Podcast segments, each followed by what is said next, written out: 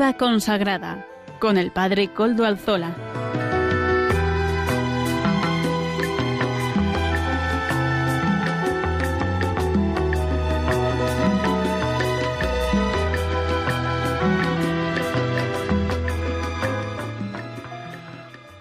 Buenas tardes, hermanos, amigos y oyentes. Hoy es jueves y son las cinco de la tarde, una hora menos en las Islas Canarias, las cinco y un minuto en mi reloj.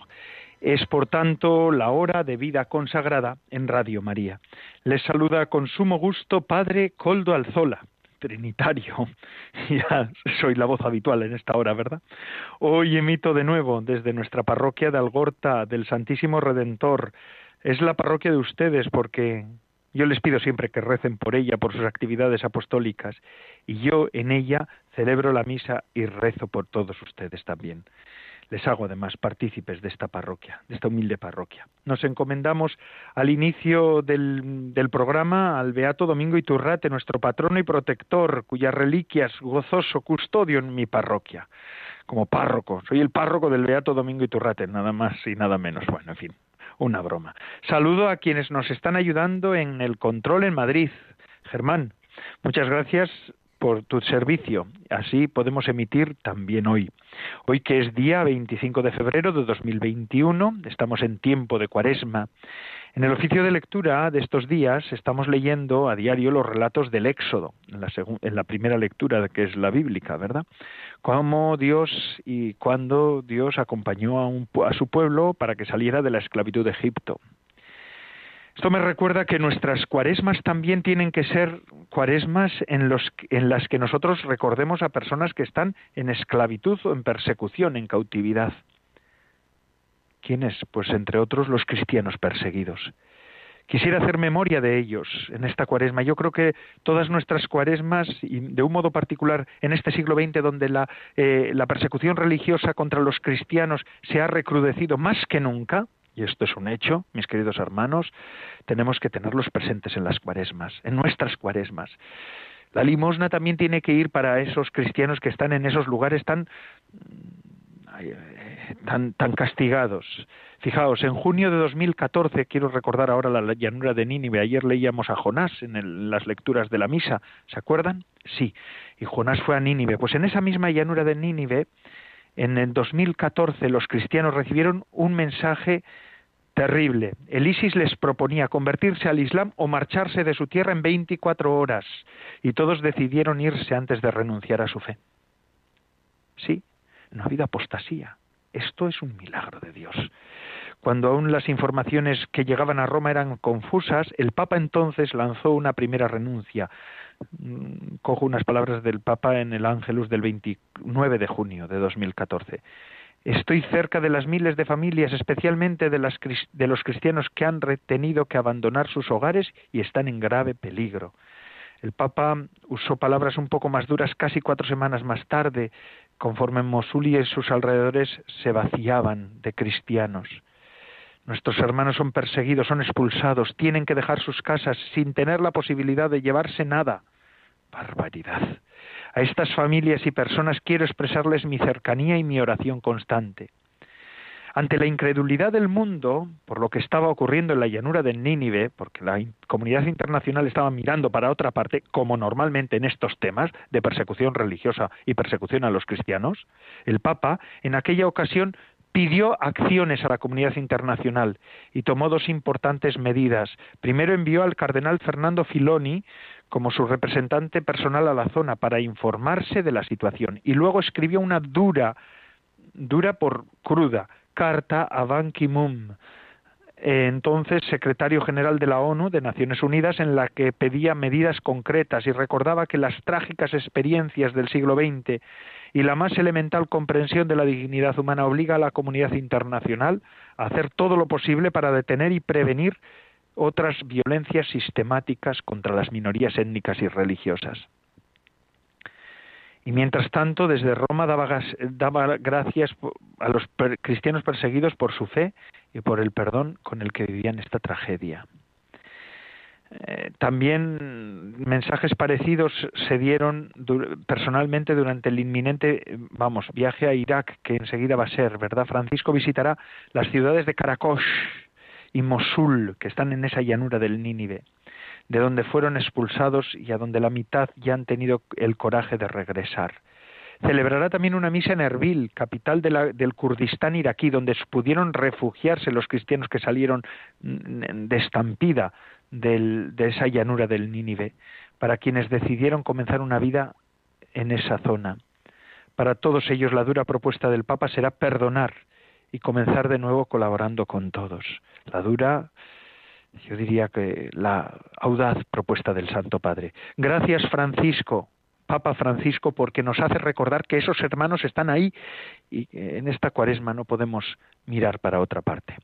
Bueno, y sin más dilación, discúlpenme este desahogo al comienzo del programa, voy a presentar los contenidos del programa de hoy. Comenzaremos con las noticias de vida consagrada que desde Eclesia nos ofrecen semanalmente.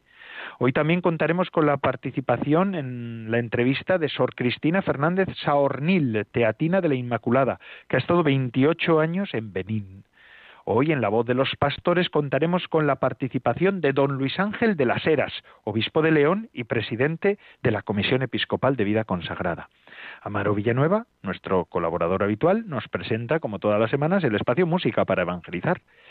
Y también la formación, en este caso, la hermana Soledad Ferrero, de las Hermanas Benedictinas de Zamora, nos eh, seguirá explicando el segundo capítulo de la Laudato Si de el Papa Francisco.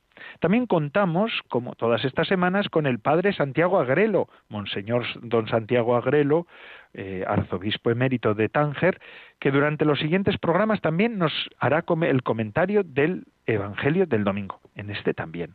Además, no se olviden que todas las semanas les dejamos un detalle para un buen sabor de boca. Recuerdo que desde ya tenemos, nos pueden escuchar por medio de los podcasts de la web ya no suben el nuestro, no lo olviden. Así pues, sin más dilación, comenzamos con los contenidos del día de hoy y comenzamos conectándonos con Sara de la Torre, redactora jefe de Eclesia, que semanalmente nos presenta las noticias de la vida consagrada, ya que ella está ejerciendo su tarea como responsable, como redactora jefe de esa revista. Adelante, Sara de la Torre. Muy buenas tardes, Padre Coldo, y buenas tardes a todos los oyentes de su programa en Radio María. Reciban un saludo fraterno desde la redacción de la revista Eclesia, desde donde les queremos ofrecer los contenidos de nuestro nuevo número, el número 4065. Esta semana Eclesia profundiza en la pandemia emocional que está dejando la crisis del coronavirus. El periodista Carlos González escribe un reportaje sobre la angustia y la tristeza que se apodera de nosotros en tantos momentos de este tiempo raro al que ya no llamamos nueva normalidad. En este tema central podemos leer la historia de vida de César Cid, diácono especialista en duelo y asesor espiritual en la Clínica Estia de Madrid. También a José Carlos Bermejo, director del Centro de Humanización de la Salud y del Centro Asistencial San Camilo, y a Virginia Caguijal, directora de la Unidad Clínica de Psicología de la Universidad Pontificia Comillas. Además, en la sección de Iglesia en España hablamos de la primera sesión del foro sobre el currículo de religión. Nos une a todos la conciencia clara y el interés apasionado por el bien inmenso que es la educación. Así habló el presidente de la Comisión Episcopal para la Educación y la Cultura, Alfonso Carrasco Rouco, obispo de Lugo, en la inauguración de la primera sesión sobre el foro de la asignatura de religión. En la revista también analizamos todo lo referente al encuentro por el aniversario del Congreso de Laicos y repasamos las principales líneas que se abordaron en el encuentro para una nueva era que en coproducción con la Fundación Pablo VI emitió 13 este viernes 19 de febrero. También en las páginas del nuevo número se puede leer una entrevista a Miguel García Baró, coordinador del proyecto Repara de la Archidiócesis de Madrid y catedrático en ética en la Universidad Pontificia Comillas, que habla sobre el consuelo que necesitan las víctimas de abuso por parte de la Iglesia. En la sección de firmas contamos con dos importantes personalidades. La primera, Carlos Martínez Oliveras, profesor y coordinación del curso de protección de menores del Instituto Teológico de Vida Religiosa, que nos habla sobre San José y su fidelidad a prueba. Además, también con José María Calderón, director del Secretariado de la Comisión Episcopal de Misiones y director nacional de OMP, hablamos del Día de Hispanoamérica, con María unidos en la tribulación. Toda la documentación del Papa Francisco, la crónica vaticana y la actualidad internacional podrán encontrar en nuestras páginas del nuevo número, pero no me gustaría despedirme, Padre Coldo, sin contarle a todos los oyentes de Radio María dos noticias importantes que recogemos en nuestra web www.revistaeclesia.es sobre la vida consagrada. La primera, la Comunidad de Madrid, que ha premiado la ayuda constante de las hijas de la caridad de San Vicente de Paul y ha premiado con un galardón que reconoce esa ayuda desinteresada a través de comedores, albergues y otras iniciativas sociales dirigidas a la población más vulnerable y en especial durante la pandemia y otra comunidad, en este caso la de la Congregación de las Hermanas Oblatas del Santísimo Redentor en Almería, que también ha expresado este pasado martes su agradecimiento a las autoridades por la medalla de Andalucía en la categoría de Solidaridad y Concordia. Como ven a través de nuestra web y de nuestra revista, les mantenemos informados de toda la actualidad de la Iglesia en nuestro país. Un eh, saludo y hasta la semana que viene, si Dios quiere.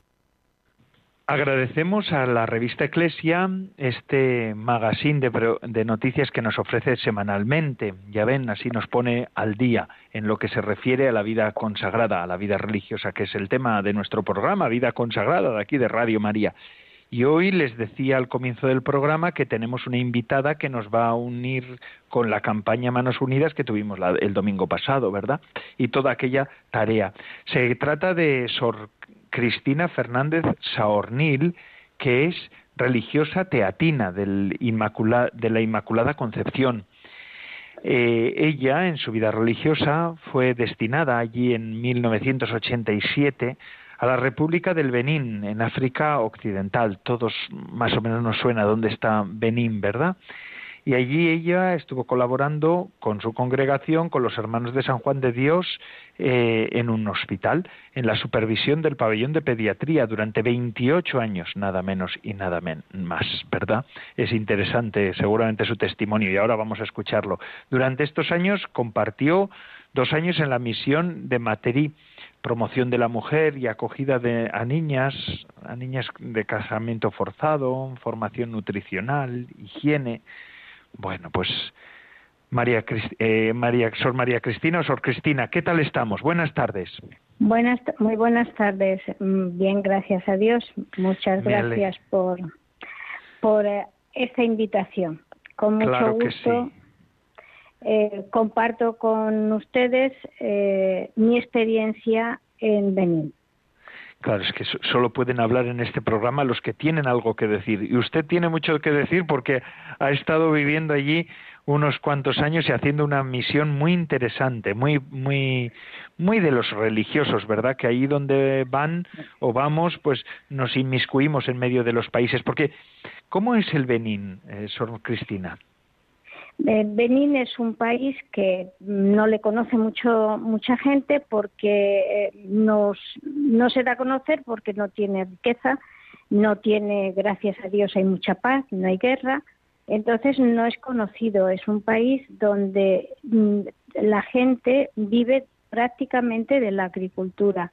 No hay grandes, no hay empresas, entonces, la mayoría es una agricultura. Hasta hace muy poco ha sido una agricultura de subsistencia. Ahora ya están un poco más concienciados y están cultivando más de lo que necesitan solamente para comer, sino que ya pues van haciendo algo más. Todo esto a base de un trabajo de pues de concienciación de que hay que procurar tener algo para el mañana y luego también pues un poco con las ayudas que se van recibiendo. Qué bien. ¿Dónde estuvo usted en concreto? ¿En Benín? ¿En qué zona de Benín? Estuve en la zona norte, en un pueblo que se llama Tanguieta, que es en Benín es muy conocido no por el pueblo, sino por el hospital, que es un hospital de referencia donde eh, van muchos eh, médicos especialistas y eh, van también a muchas personas de los países colindantes, tanto Níger, Nigeria, Togo, Burkina Faso, Malí. Eh, van allí pues por la mm, porque el hospital está muy bien dotado. Y en ese hospital estuvo usted trabajando, ¿verdad? Sor Cristina. ahí, ahí llevamos la congregación, llevamos 50 años en ese hospital. Empezamos junto con los hermanos de San Juan de Dios que nos pidieron colaboración y ahí estuve trabajando pues prácticamente los 28 años menos el tiempo que estuve en Materi, que no fue mucho.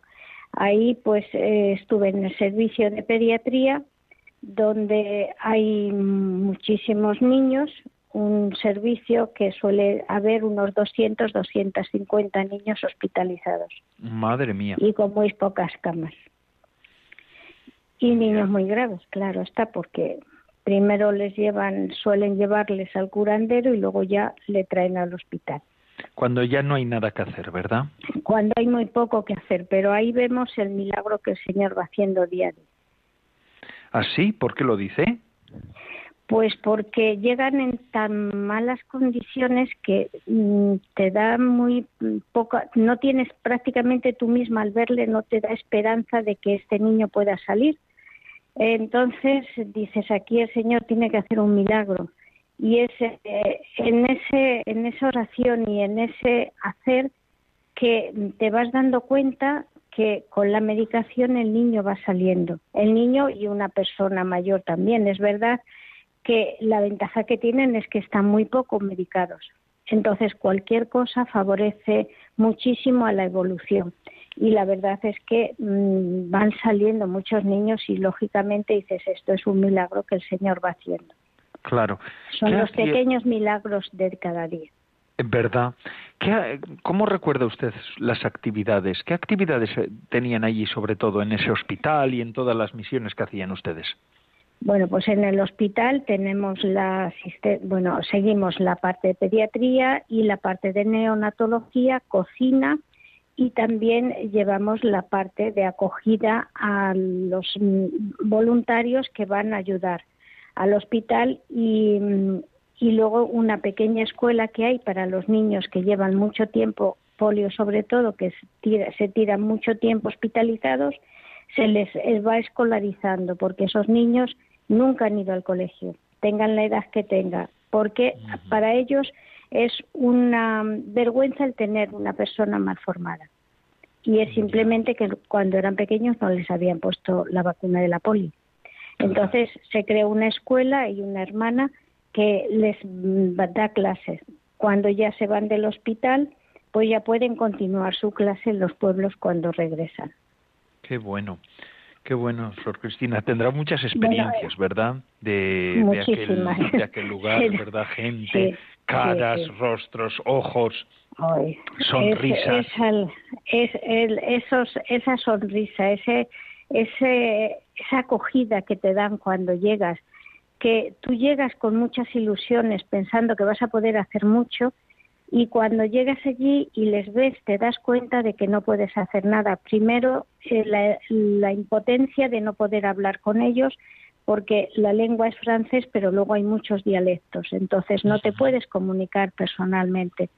Y luego, el, en el momento que les haces un detalle, cualquier cosa, simplemente el ponerles una inyección, el acercarte a saludarles, el, a un niño el darle un bolígrafo, darle un, caramelo, eh, el agradecimiento, esos ojos tan expresivos y esa sonrisa te llenan completamente. Es algo que te va, te va llenando y te, te va entrando esa enfermedad que dicen la enfermedad del África. Eh, cuando te vienes para acá, eh, estás deseando y vas viviendo día a día, vas volviendo, viviendo día a día toda la actividad que hay allí, todo lo que ahora estarán haciendo esto, ahora estarán, lo sigues viviendo. Al menos yo lo sigo viviendo. Y me encantaría que me dijesen un día vuelve. Ay, qué bueno, Me iría rápidamente. Porque ahora está eh, usted en Sevilla, ¿verdad? Sí, sí, ahora estoy en Sevilla. Estoy destinada en Sevilla. Como hice un voto de obediencia, pues tenemos que obedecer. Como todos Pero es la voluntad del exactamente y es que el Señor posiblemente quiere que ahora esté en Sevilla. Así es, así es. Y hay que ser feliz donde se está. Eh, Cristina, Sor Cristina, además en la promoción de la mujer, las niñas, casamiento forzado, eso tiene que ser muy duro. Tuvo que ser duro también ver situaciones un poco duras, ¿verdad? Sí, sobre todo estas niñas son niñas que cuando alguien o su hermano o su tío se quiere casar y coge una mujer de otra familia, como la mujer está considerada como mano de obra, para que esa familia no quede sin mano de obra, tiene que dar una, una niña. Lógicamente, una mayor no la da porque no se va a querer marchar. Entonces, por eso la escolarización a las niñas es muy difícil. Eh, no las mandan al colegio porque si no la niña va, no va a querer irse a cambiar. A cambiar. Entonces, lo que hacen es que eh, la, las, no las mandan al colegio y la niña en el momento que se entera que su tío o su hermano se va a casar, pues mm, se escapa de la casa y se vienen a nuestra casa. Entonces ahí nosotras las acogemos. Hay ahora mismo unas 40, 45 niñas.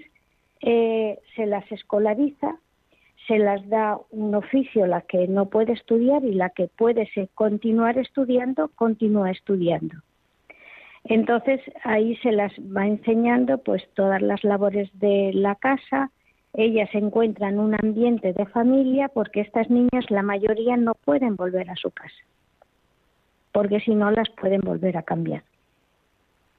Entonces se encuentran, pues se encuentran lo que es una familia y eh, la mayoría no son católicas, entonces poco a poco viendo la labor que se está haciendo, pues se, van, empiezan, se van convirtiendo. Qué bonito. Y hoy día hay, hay, hay alguna enfermera, hay también eh, matronas, hay maestras. Qué bueno. Que hay una, una formación y una evolución muy buena. Qué bueno. Sor Cristina, yo le decía que ahora está usted en Sevilla porque por el voto de obediencia que usted dice, pero usted no, no deja de, de estar ayudando a la misión. Además está, en este caso, pues Manos Unidas también les ayudó a ustedes, ¿verdad? Y en la misión que ustedes tenían ahí. Sí, Manos Unidas, por ejemplo, en Materí ayudó ya hace muchísimos años a unas, unas payotes, que es, una especie de, habitaciones un poco al aire libre, donde eh, se tiene la promoción de la mujer, eh, se hace, se pesa a los niños, eh, se, les enseña la higiene, la nutrición y, y luego también eh, se los, la utilizan para, la, para que los niños puedan estudiar que porque en sus casas no tienen una no tienen un asiento, no tienen una silla, sino que se sientan en el suelo, entonces ahí van a estudiar y luego también para la alfabetización de las mujeres, porque la mayoría no han ido al colegio la, escolarización es mínima. Entonces, mm, se utiliza para eso.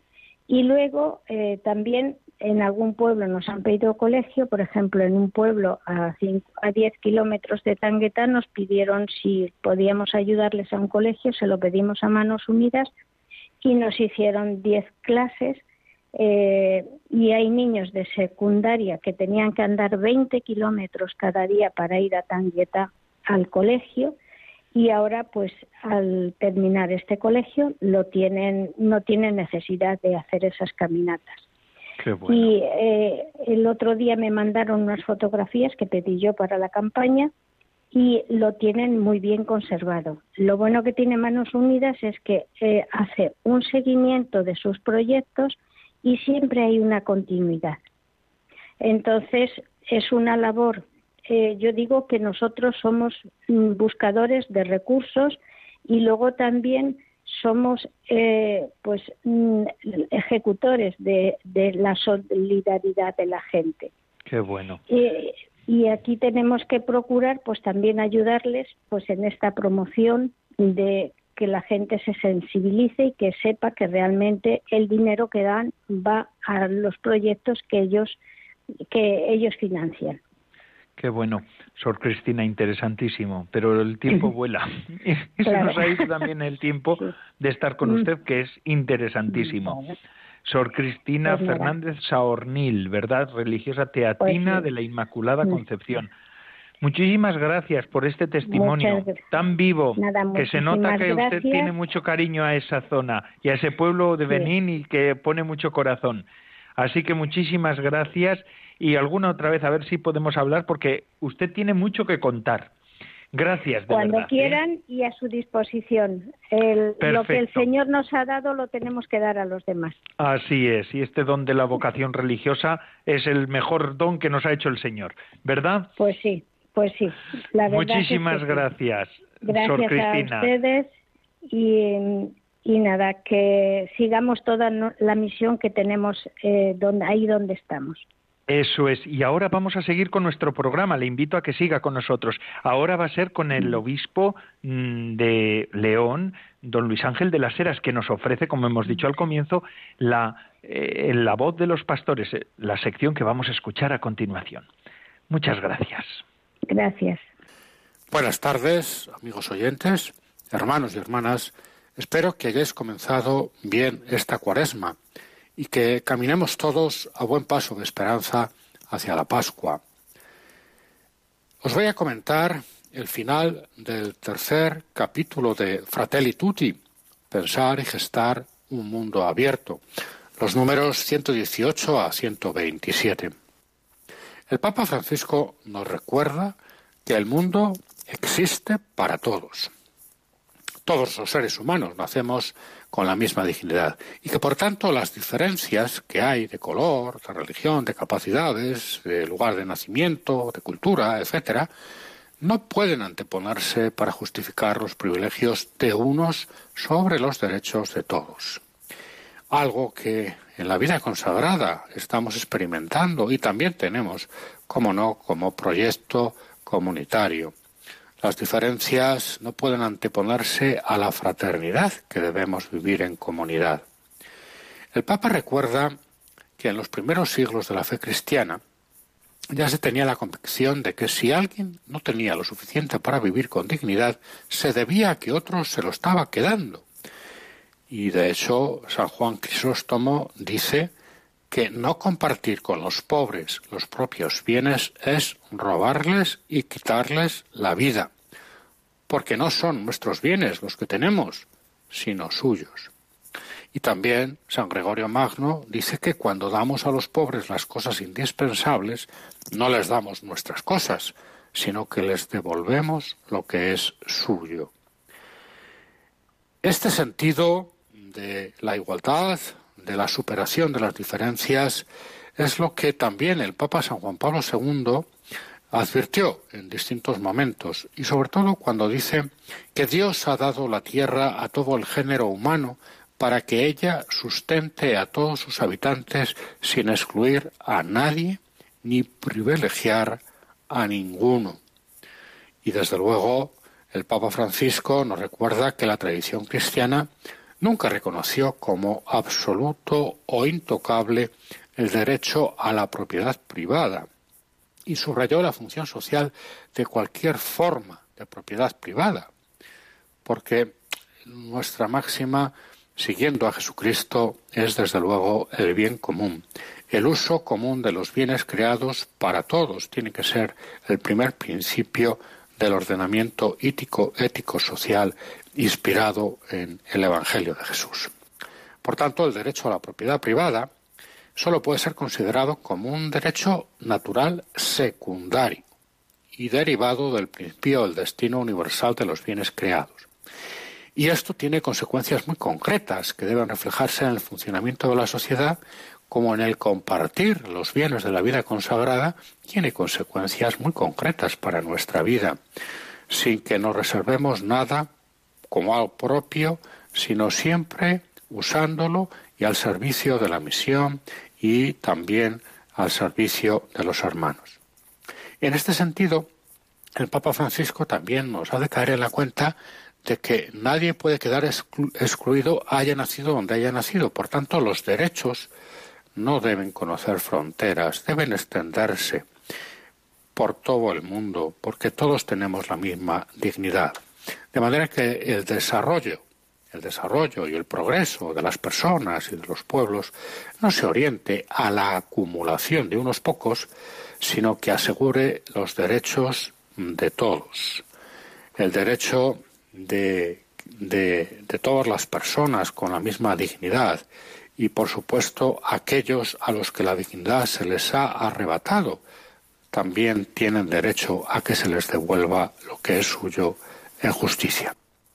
Por otro lado, desde luego que cada hombre está llamado a promover su propio progreso, pero esto le compromete igualmente a que los demás también puedan progresar con sus propias capacidades al servicio de todos. De manera que junto al derecho de la propiedad privada, dice el Papa, está el más importante y anterior principio de la subordinación de esta propiedad privada al destino universal de los bienes de la tierra y, por tanto, el derecho de todos a su uso. Ciertamente, si toda persona tiene una dignidad inalienable, si todo ser humano es mi hermano o mi hermana, y si en realidad el mundo es de todos, no importa si alguien ha nacido aquí o si vive fuera de los límites del propio país, es mi hermano, es mi hermana y tiene derecho a vivir dignamente.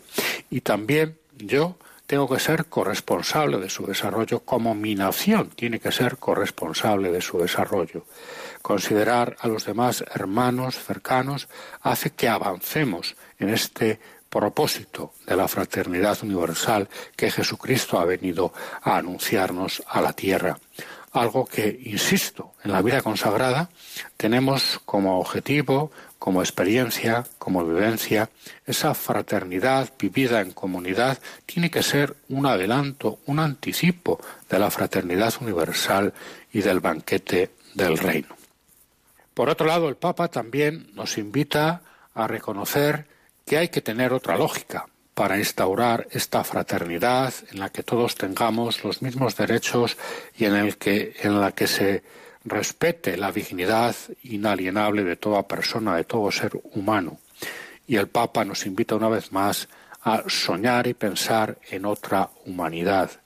La vida consagrada también es parábola de esa nueva humanidad, parábola de esa eh, realidad de fraternidad universal a la que aspiramos. Este tiene que ser el verdadero camino de la paz, de la regeneración de la humanidad. Este debe ser el verdadero camino en el que nosotros nos encontremos, vivamos y nos comprometamos. La vida consagrada tiene que ser avanzadilla y adelanto de la nueva humanidad. Os deseo a todos una feliz y santa cuaresma y que viváis una Pascua en la que se renueve vuestras vidas y vuestra esperanza.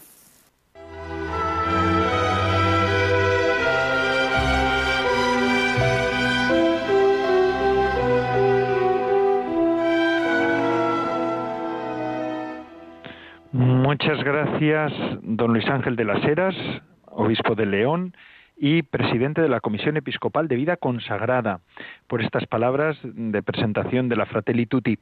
Y ahora seguimos, como les he dicho antes, Amaro Villanueva nos ofrece música para evangelizar. Vamos a pasar unos momentitos para después seguir con la siguiente parte, con la segunda parte del programa de hoy. Adelante, Amaro. Y hoy en la sección Música para Evangelizar vamos a escuchar a Mauricio Allen y la canción Conéctate a la vida. Dime por cuánto tiempo esperarás a que caiga del cielo una señal que dé sentido a tu vida. Solo tienes que sintonizar con la alegría del amor. Conéctate a la vida de Mauricio Allen. Lo escuchamos.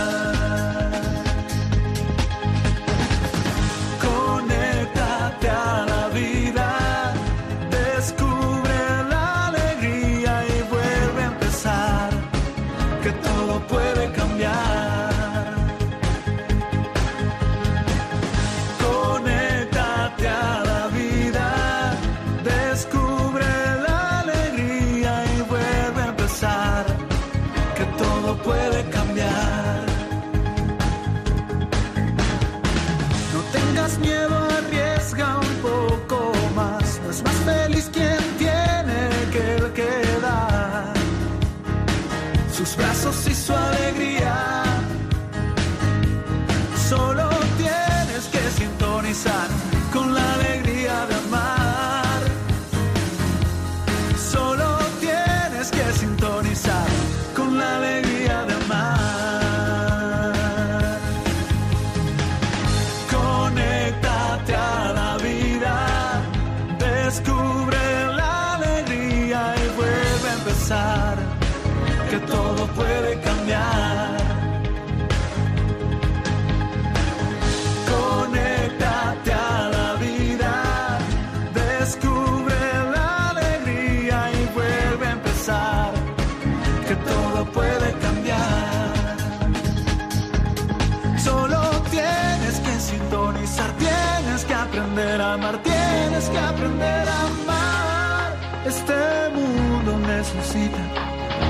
sonrisa más.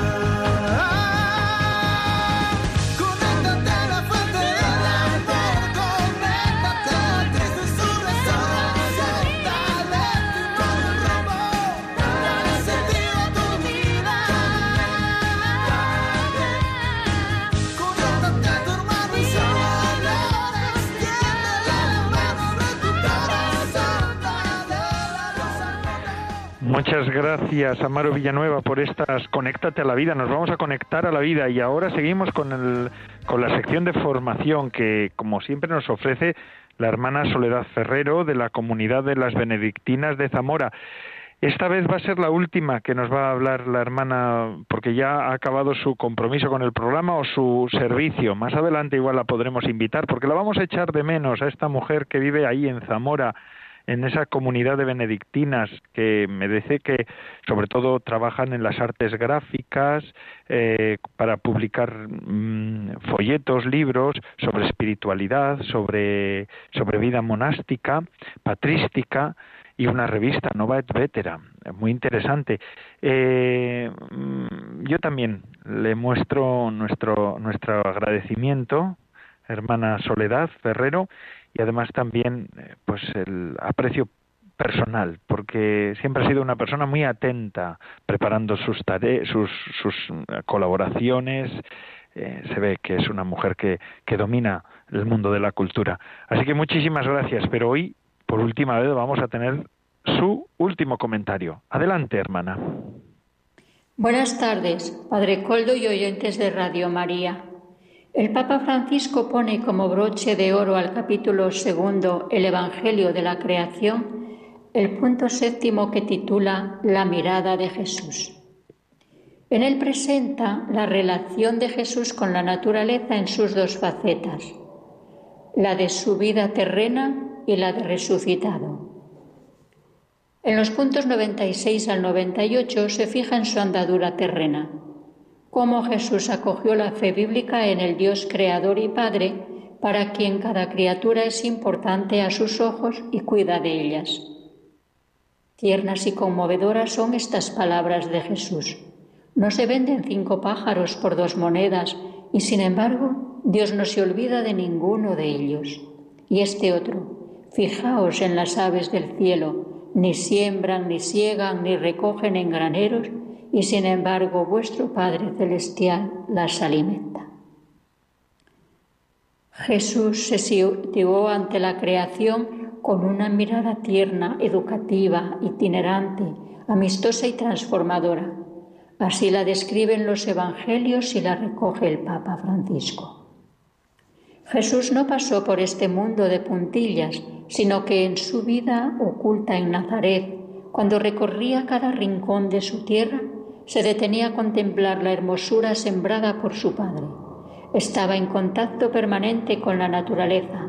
Le prestaba una atención llena de cariño y asombro, y no sólo por su belleza exterior, sino por esa otra belleza interior que para él es fuente de vida y que descubre desde la profundidad de su mirada. Ve la belleza del lirio y ve también la belleza y la fuerza de la semilla del granito de mostaza, de la levadura en la masa. En las parábolas Jesús hace referencia a las aves del cielo, los lirios, la higuera, el grano de mostaza, la vid y el sarmiento, la red y los peces, la lámpara y la sal, el vino nuevo, la cizaña, los campos maduros para la siega. Contempla la naturaleza, se fija en lo más pequeño y desde esa hondura enseña e invita a sus discípulos a pensar y aprender de la Madre Tierra. El ámbito geográfico en el que se movió no fue muy amplio, pero él, como profeta itinerante, anduvo continuamente por pueblos, ciudades, caminos. No es lo mismo mirar la creación desde la comodidad que hacerlo sin tener donde reclinar la cabeza. Esta mirada itinerante lleva a no instalarse, sino a ver en la creación algo que se construye desde el dinamismo. Jesús vivía en armonía con la creación y con los demás, por eso le fue posible enseñar aquello que vivía personalmente, la contemplación de la belleza de la creación. Como consecuencia de esta armonía, el viento y el mar le obedecen y Jesús, por su parte, no aparece como un profeta apartado del mundo, enemigo de las cosas, sino como amigo de la vida. No desprecia el cuerpo, la materia, las cosas del mundo. Su experiencia en el desierto no le convirtió en una asceta. Usa los bienes de la naturaleza con propiedad y gratitud como medio de encuentro con las demás personas, compartiendo una cena, una comida, sin importarle que le tilden de comilón y borracho. Jesús contempla la creación vivía en armonía con ella. Su mirada a la realidad fue, por tanto, la de un trabajador con todo lo que conlleva el trabajo como medio de contacto cotidiano con la materia para transformarla y darle forma con su habilidad de artesano. A él dedicó la mayor parte de su vida, lo dignificó y le dio un valor peculiar para nuestra maduración por más sencillo que sea y desapercibido que pase.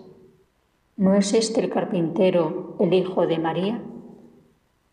En los números 99 y 100, el texto de la encíclica nos dice que para la comprensión cristiana, el destino de toda la creación pasa por el misterio de Cristo que está en el origen de todas las cosas. Todo fue creado por Él y para Él. El Evangelio de Juan en el prólogo muestra la actividad creadora de Cristo como palabra divina, logos.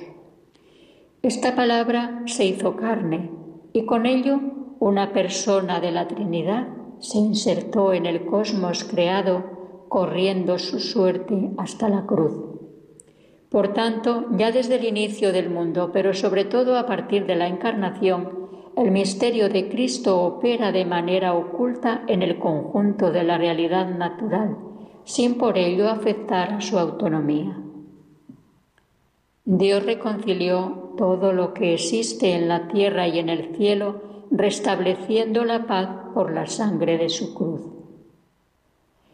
El resucitado envuelve misteriosamente todas las cosas y las orienta a un destino de plenitud en el que Dios sea todo en todos. Las mismas flores del campo y las mismas aves del cielo que él contempló admirado con ojos humanos, ahora están llenas de su presencia.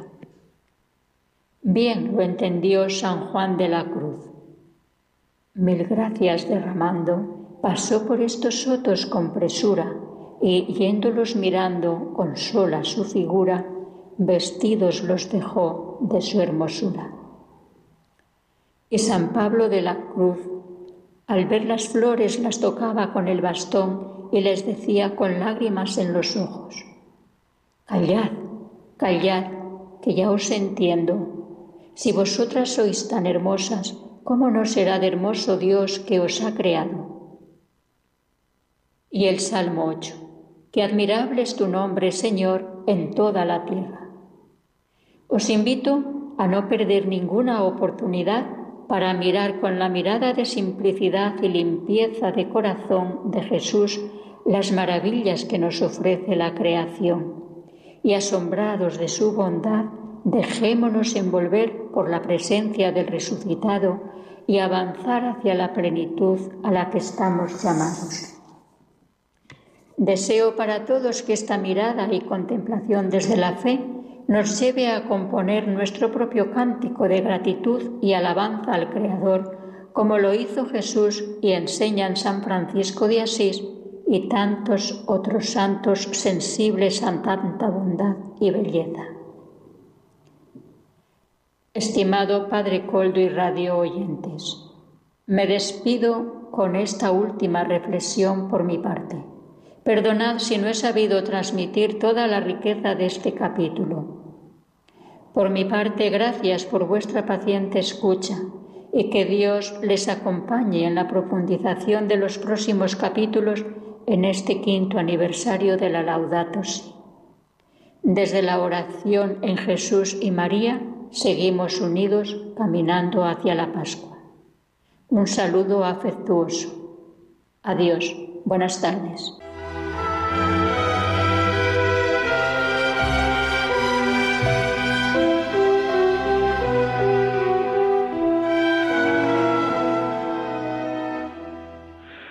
Muchas gracias, hermana Soledad Ferrero, de las Benedictinas de Zamora, por su colaboración. Y ya lo he dicho antes, gracias también por porque la vida nos la ha puesto en este camino.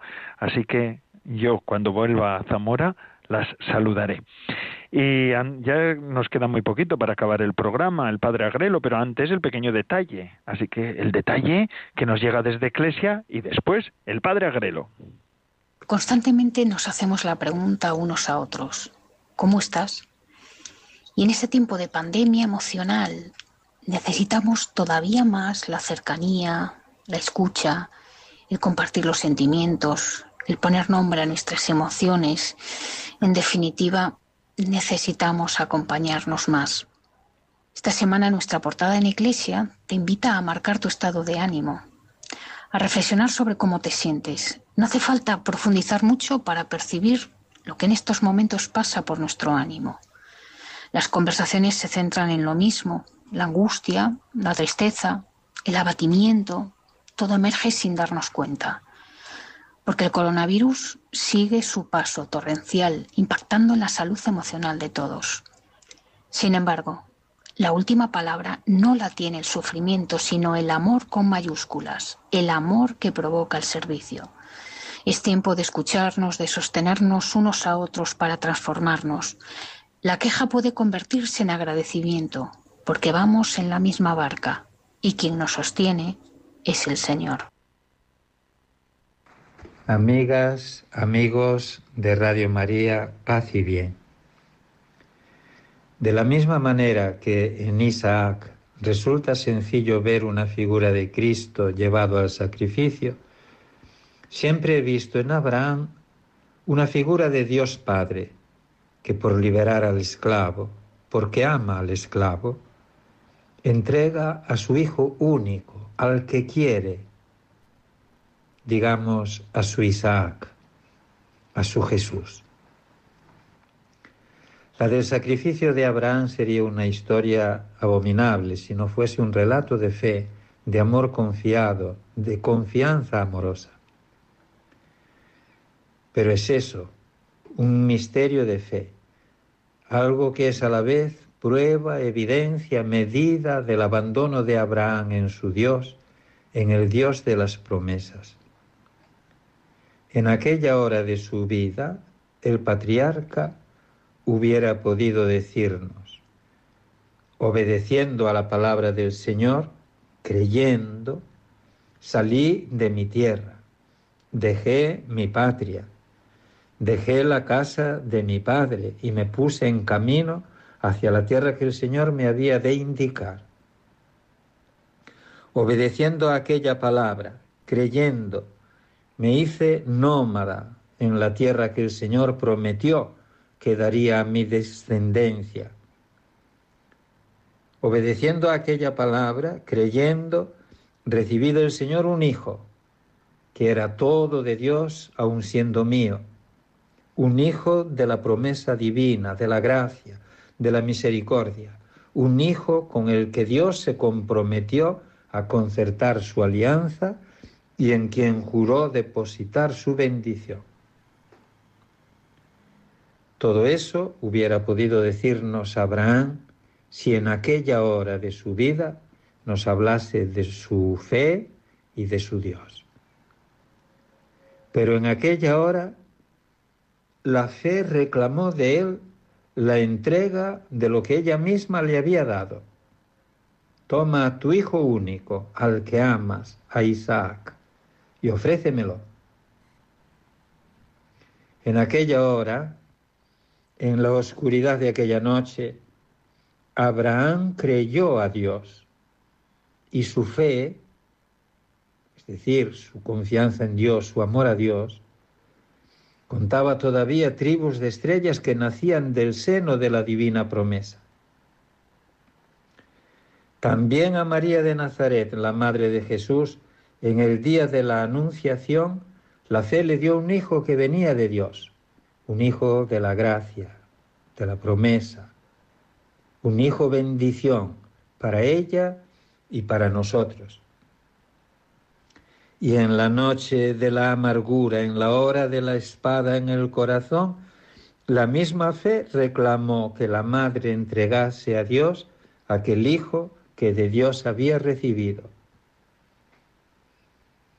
Con Abraham, con Isaac, con María de Nazaret, también tú, iglesia amada del Señor, vas diciendo, Caminaré en presencia del Señor en el país de la vida. Tenía fe aun cuando dije, qué desgraciado soy.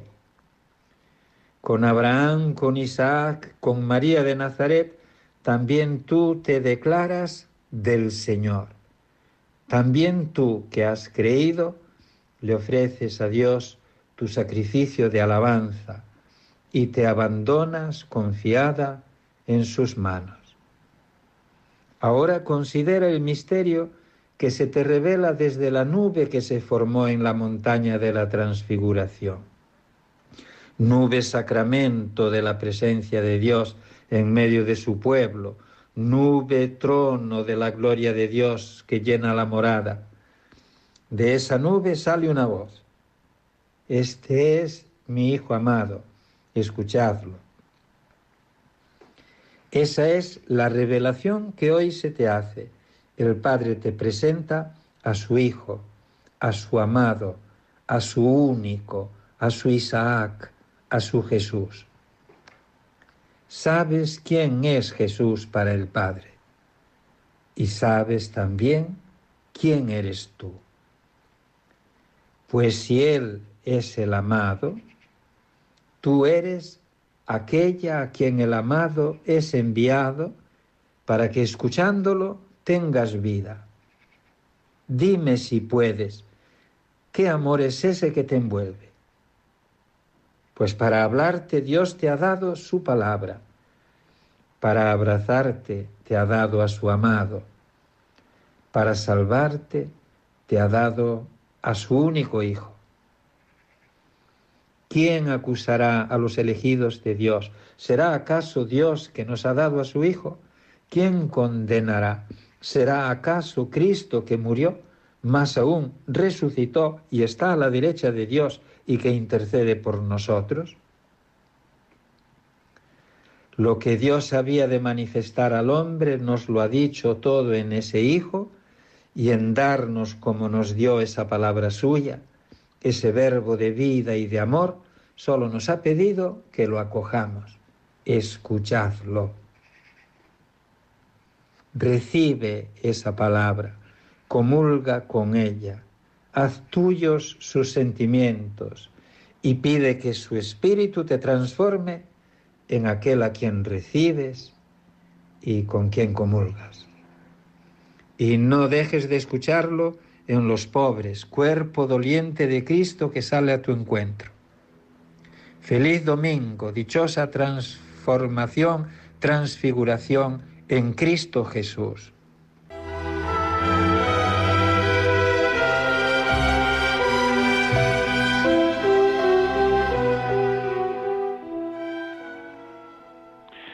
Muchísimas, muchísimas gracias, Padre Agrelo por su intervención. Ya nos ha puesto con el Evangelio del domingo que viene. Gracias, gracias por su colaboración. Ahora ya se ha acabado. El programa de vida consagrada de Radio María ha concluido una semana más. Gracias a todos porque nos ofrecen su fidelidad y compañía. Es una gozada contar con ustedes. Son ustedes la razón de ser de nuestro programa y la de todos los programas de la Virgen, de la Radio de la Virgen. Les dejo ahora con la hora feliz, el espacio dedicado a los más pequeños de la casa. además Radio María emite 24 horas. Así que podemos estar en su compañía todo el tiempo. Se despide de todos ustedes, Padre Coldo Zola Trinitario. Recen por mí, yo lo hago por ustedes. Hasta la semana que viene, si Dios lo quiere.